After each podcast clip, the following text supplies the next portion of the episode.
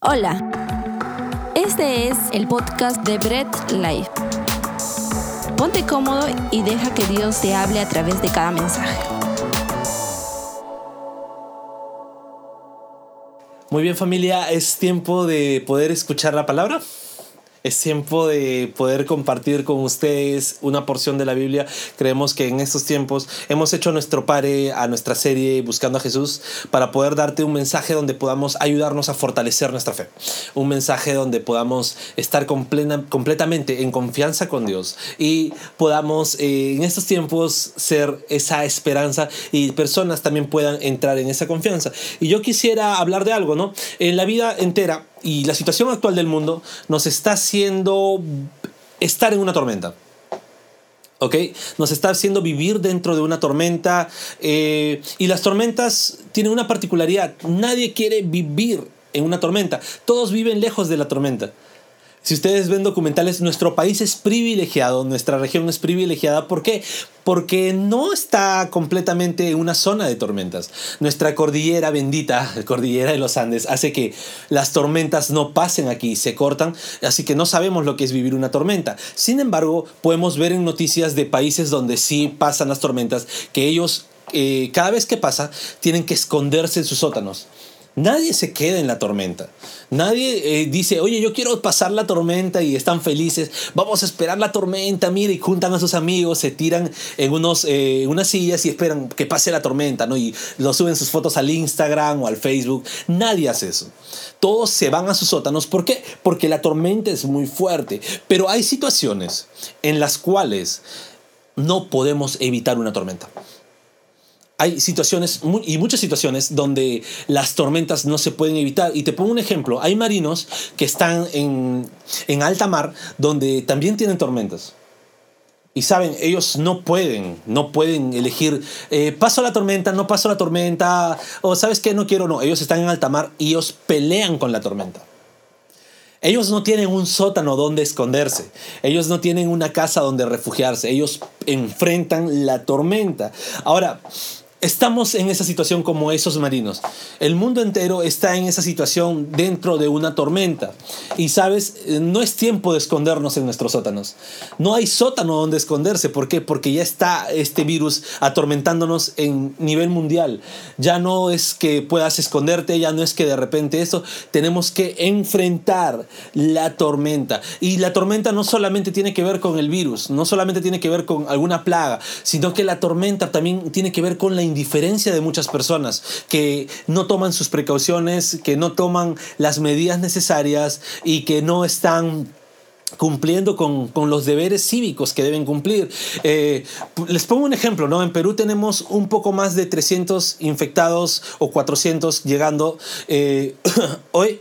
Eh, sin embargo, hay, han habido 8.000 detenidos. Hasta el día de ayer eran un poco más de 300 infectados y han habido 8.000 detenidos. Entonces tenemos menos personas enfermas y más personas imprudentes y negligentes. La tormenta no solamente es el virus, sino también es la indiferencia de muchos, ¿ok? Y al pesar que no tenemos un sótano donde escondernos, tenemos una solución, porque no toda la vida podemos vivir entormentados, ¿ok? Así que yo quisiera que podamos leer nuestras Biblias en Marcos 4 del 30 al 41. Si ya nos conoces, eres parte de la familia, sabes que leemos muchos textos, leemos bastante antes de empezar. Si no, pues prepárate a leer y de repente si no has leído la Biblia durante la semana, pues vas a leer hoy día con nosotros. Así que Marcos 4 del 30 al 41. Y dice la palabra, decía también, ¿a qué haremos semejante al reino de Dios? ¿O con qué parábola lo compararemos? Es como el grano de mostaza que cuando se siembra en tierra es la más pequeña de todas las semillas que hay en la tierra pero después de sembrado, crece y se hace la mayor de todas las hortalizas y echa grandes ramas, de tal manera que las aves del cielo pueden morar bajo su sombra. Versículo 33 dice, con muchas parábolas como estas les hablaba la palabra conforme a lo que podían oír, y sin parábolas no les hablaba, aunque a sus discípulos en particular les, les declaraba todo. Aquel día, cuando llegó la noche, les dijo, pasemos al otro lado, y despidiendo a la multitud, le tomaron como estaba en la barca. Y había también con él otras barcas, pero se levantó una gran tempestad de viento y echaba las olas en la barca de tal manera que ya se anegaba. Versículo 38. Y él estaba en la popa, durmiendo sobre un cabezal, y le despertaron y le dijeron, Maestro, ¿no tienes cuidado que perecemos? Y levantándose, reprendió al viento y dijo al mar, Calla, emudece, y cesó el viento, y se hizo grande bonanza. Y les dijo, ¿por qué estáis así amedrentados? ¿Cómo? ¿No tenéis fe?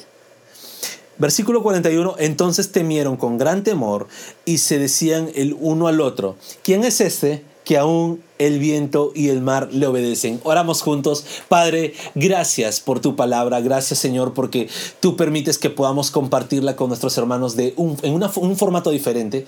Y Dios, ayúdanos a poder entender lo que tú deseas que podamos entender, Señor. Que tu Espíritu Santo sea guiándonos a toda verdad. En el nombre de Jesús. Amén. Muy bien, yo quisiera este, estos textos eh, desglosarlos en cuatro puntos. Bien, primero, el primer punto es para enfrentar una tormenta necesitas fe.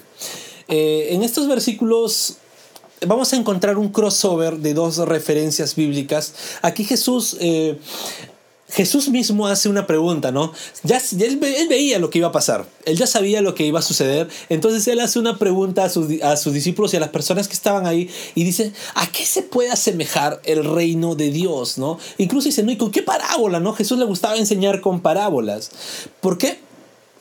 Para que ellos puedan entender por la situación que ya iban a pasar en algo que ellos ya hayan escuchado. Y aquí hace una comparación del reino de Dios con la semilla de mostaza. Eh, Jesús dice que el reino de Dios es comparado a una semillita de mostaza. Y ahora, ¿a qué otra referencia nos hace la semilla de mostaza? Bien, sí, sí, lo que acabas de responder en casa, a la fe.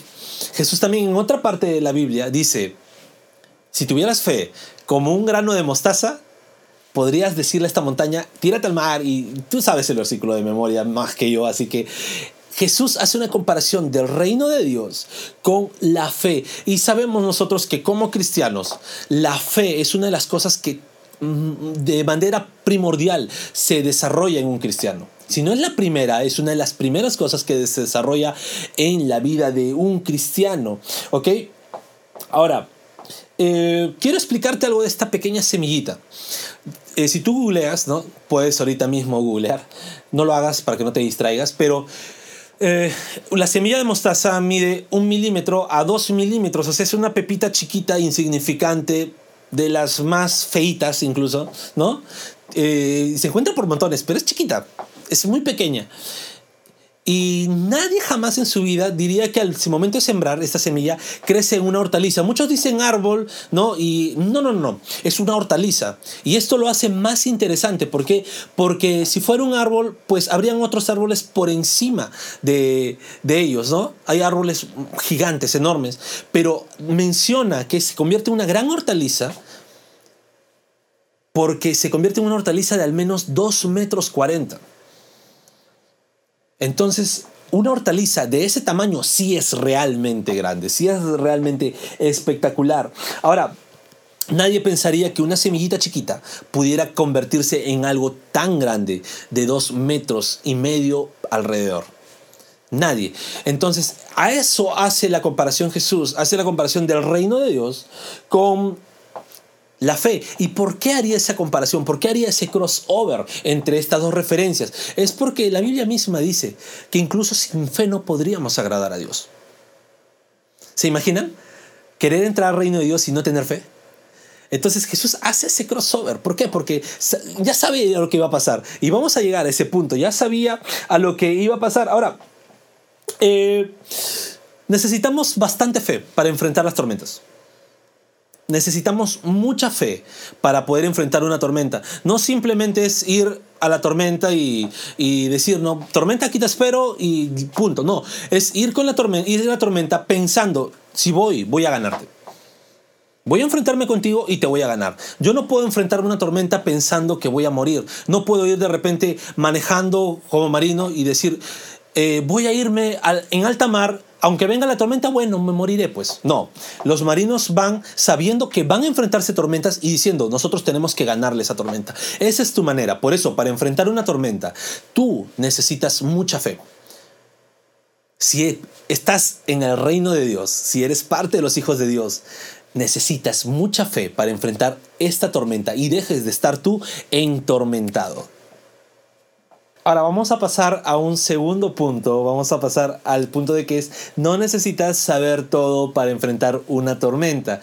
Eh, a veces nosotros como personas queremos saber todo, ¿no? Tengo a mi hijo que, por ejemplo, él está que, papá, ¿qué pasa esto? ¿Qué pasa el otro? Y me hace preguntas muy complicadas, la verdad, que a veces yo digo, ¿por qué me preguntaste esto? Y mi única forma de salir es, hijito, dame un segundo, no sé, o, le digo, a mí ahí hay un libro donde tú puedes leerlo porque hay preguntas muy complicadas. Y a veces pensamos que uno necesita saber todo para enfrentar una tormenta. Queremos desde las indicaciones mínimas hasta el, el mayor detalle posible de cómo enfrentarlas. Y sin embargo, no necesitas saber todo. Sabes, eh, Jesús conocía de este punto. Sabe, Jesús, bueno, Jesús fue quien nos creó. Jesús fue el que diseñó al hombre. Entonces él sabe que el hombre necesitaba eso. Así que decidió adelantarse a la tormenta que iba a pasar con sus discípulos y decidió explicarles todo con respecto a la fe, con respecto a la confianza, con respecto al reino. Y les explicó en muchas parábolas que incluso no era una parábola nueva, era algo ya que ellos ya entendían. Ellos ya conocían que la semilla de mostaza necesita eh, bueno, representa la fe. Él, ya conocía, los discípulos ya conocían todo eso, las personas con las que estaban ya sabían que de a qué se hacía referencia con, con la fe, con la semilla de mostaza. Ahora, tú no necesitas todos los conocimientos para enfrentar una tormenta, así como no se necesita una pequeña semillita ¿ok? Así como no se necesita una gran semilla para generar un gran árbol, se necesitó una pequeña semillita para generar una gran hortaliza.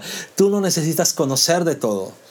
Tú no necesitas conocer eh, todos los asuntos de la, del reino, todos los asuntos bíblicos para poder atravesar una tormenta. Solamente necesitas una pequeña porción. Solamente necesitas algo pequeño para poder enfrentar la tormenta y eso se llama fe. ¿Ok? Mira, eh, los discípulos, Jesús ya les estaba explicando todo ese asunto. Jesús ya les había explicado los asuntos de la fe, Jesús ya les explicó todo. Es más, Jesús a su círculo normal que lo seguían, les explicaba con parábolas. A ver, que ellos se preocupen por entender. Sin embargo, a sus discípulos les explicaba con comidita, ¿no? Les explicaba todo pausadamente, poquito a poquito, con mucha paciencia. Y los discípulos, con mayor razón, ellos tenían todo el conocimiento para atravesar la tormenta. Y tuvieron miedo a enfrentarse a una tormenta. Por eso tú no necesitas conocer todo para enfrentar una tormenta. Necesitas un pedacito de conocimiento. Y ese pedacito de conocimiento tiene mucho que ver con tu fe. Mira, mi tercer punto es algo muy importante y este es el punto más importante, así que préstame toda la atención. Nunca olvides que en la tormenta Jesús está contigo. Nunca olvides eso, Jesús está contigo en medio de la tormenta. ¿Se imaginan en medio del mar? Y con una tormenta encima. Eh, yo quiero decirte algo, el ser humano se vuelve frágil cuando pierde la estabilidad. Una persona se vuelve muy frágil cuando pierde la base, cuando está inestable, se pierde, la, pierde, pierde, pierde, pierde, pierde, se vuelve muy frágil. Eh, recuerdo cuando niño nos íbamos al zoológico, al Parque de las Leyendas, que lo tenemos acá, eh, había un puente colgante y yo lloraba porque no podía pasar. No, tenía miedo, me aferraba. ¿Por qué? Porque perdía la estabilidad. El ser humano es así. Y quiero contarte algo. Hace unos años tuve la oportunidad de trabajar con una, con una productora para un comercial y cuando fuimos de viaje teníamos que transportarnos de una ciudad a otra que en carro eran ocho horas y de camino y con un camino muy accidentado. Entonces la productora decidió que solamente una persona vaya con todos los, los, equipos por ese camino y el resto viajaría en avioneta. Entonces era mi primera experiencia en avión. Ya la había pasado, ya la había superado, dije bien, no me dio miedo. Pero también iba a ser mi primera experiencia en avioneta. Y créanme, la estabilidad es lo peor que puede haber. La avioneta, por cada persona que subía, se movía. Cuando despega, es más, cuando solamente está arrancando, empieza a moverse porque es inestable. Yo estaba adentro, decía, Dios mío, por favor, permíteme que ver a mi hija, aunque sea que cumple un año. ¿Por qué? Porque mi hija todavía estaba muy pequeña. Y yo dije, Dios mío, eh, les juro, les juro así, y eso queda entre nosotros. Casi me persino. ¿Por qué? Porque estaba con mucho miedo. Y cuando se levanta la avioneta, sigue inestable, no es como el avión. Yo dije, el avión era rudo y estable, la avioneta seguía tambaleándose. Cuando cogió un poco de estabilidad, yo recuerdo que ya estaba así, dije, mejor me duermo. Era solamente media hora de camino. Eh, de esa ciudad a la otra y yo estaba queriéndome dormir y en eso la avioneta sufre un bache aéreo, sufre una turbulencia de lo cual yo estaba feliz elevándome y siento que el avión, la avioneta cae yo dije, santo Dios, aquí muero. Yo estaba con miedo, decía, Dios, por favor, eh, em, empecé a disculpar de todos mis pecados, estaba se me vino el mundo encima.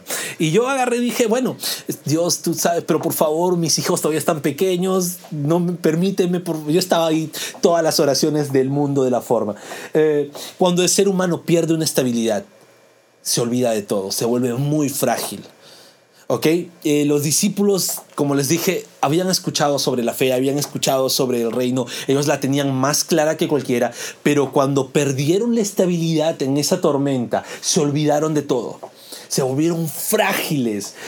Eh, solamente bastó que la tormenta les quitara el suelo, les quitara la estabilidad. Ellos se olvidaron de todo. Es más, se olvidaron lo que Jesús poco antes les había dicho. Porque Jesús terminó de explicarles sobre la fe, sobre los asuntos del reino y dijo, crucemos. Y en, ese, en esa circunstancia es donde pasa la tormenta, se les fue la estabilidad, se les fue todo. Y miren lo que pasó, los discípulos estaban con miedo. Es más, hasta despertaron a Jesús. Lo normal. Eh, ¿Qué pasa cuando una tormenta te golpea, así sea fuerte o sea débil. En, este, en estos tiempos estamos viviendo una tormenta fuerte, pero así la tormenta sea un poco débil, lo normal es que cuando perdemos la estabilidad entremos en desesperación. Es la reacción natural de un hombre. La reacción natural de un hombre es que entremos en una completa desesperación en medio de la tormenta. Ahora, yo te quiero decir algo, en medio de la tormenta, cuando no sabes qué hacer, cuando estás perdiendo la fe, cuando perdiste la estabilidad, solamente recuerda algo, Jesús está contigo en medio de la tormenta, así que no pierdas la fe, no pierdas la estabilidad. Jesús está en medio de tu tormenta, está en medio de esta tormenta, así que tú puedes estar ahí confiadamente, no pierdas la fe, no pierdas la esperanza, Jesús está contigo en medio de la tormenta. Bien, ahora yo quiero hablarte de cuatro aspectos que debemos tener en cuenta cuando estamos en medio de una tormenta. Quiero que tengamos cuatro, cuatro aspectos de Jesús. Primero, es que no hay tormenta que pueda despertar a Jesús.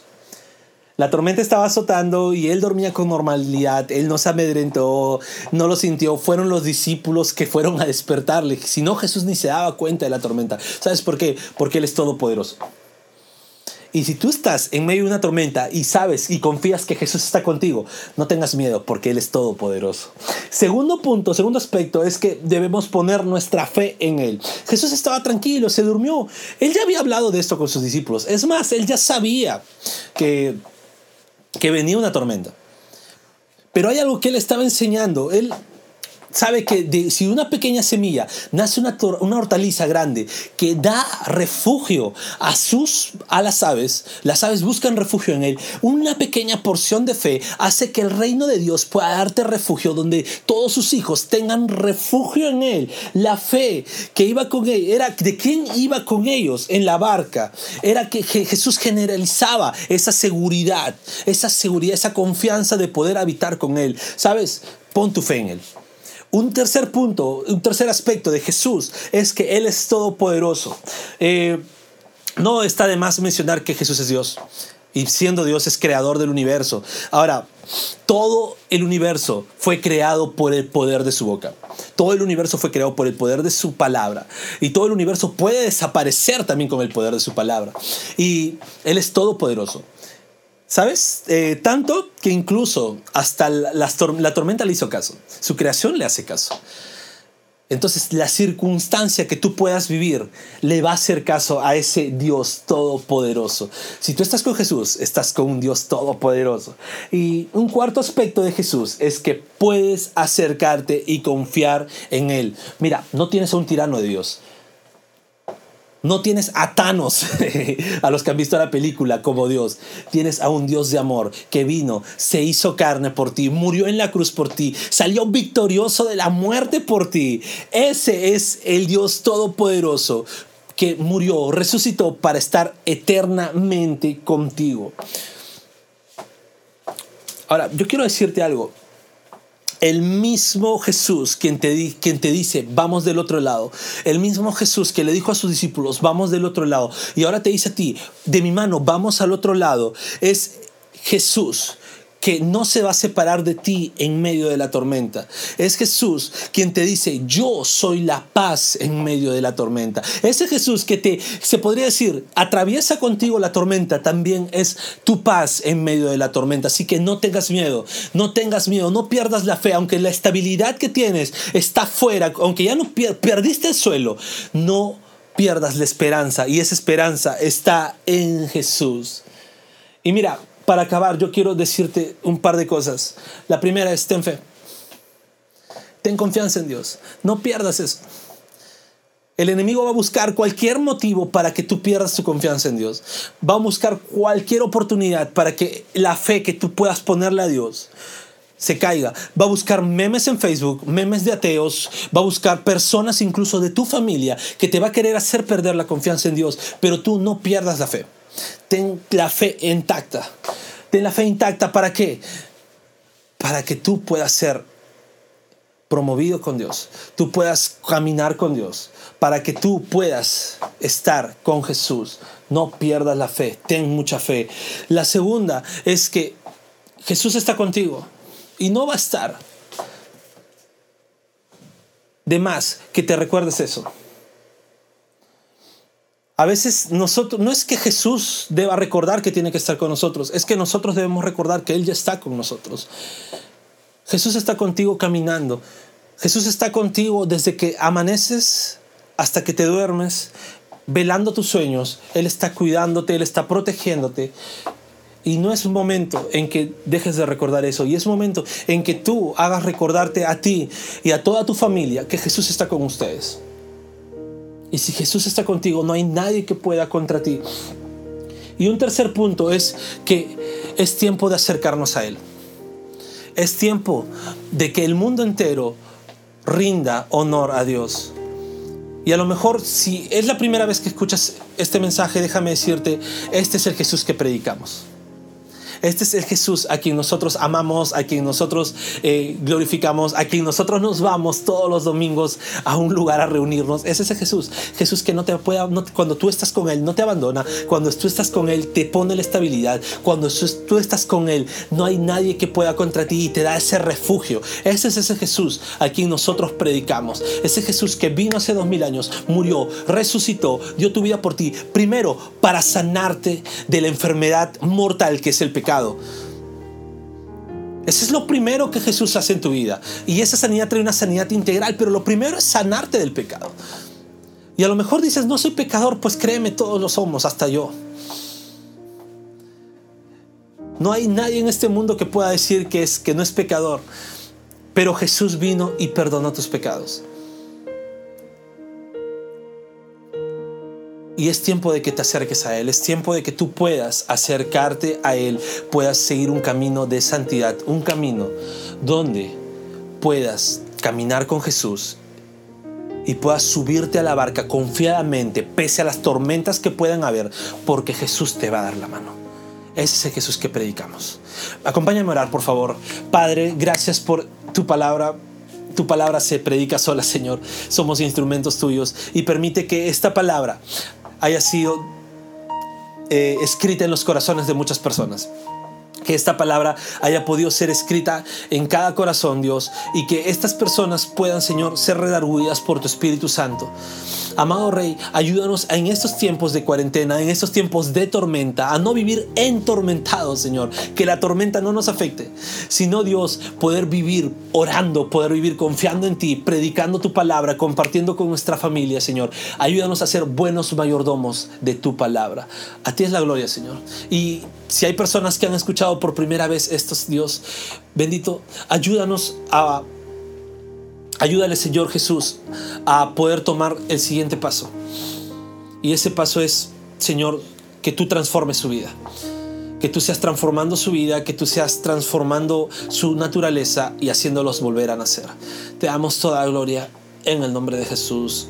Amén y amén. Y antes que nos vayamos alabando a nuestro Dios, antes que nos vayamos glorificando su nombre, quiero decirte algo. Si es primera vez que escuchas este mensaje, y de repente quieres saber un poco más de la iglesia, pues escríbenos por interno, escríbenos al inbox, escríbenos eh, a nuestras redes sociales, déjanos un mensaje en el canal de YouTube, nos pondremos en comunicación contigo.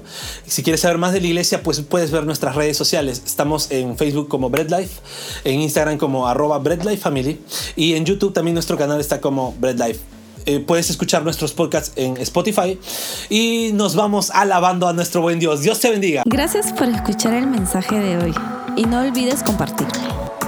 Síguenos en nuestras redes sociales, Instagram, arroba Bread Life Family, Facebook Bread Life.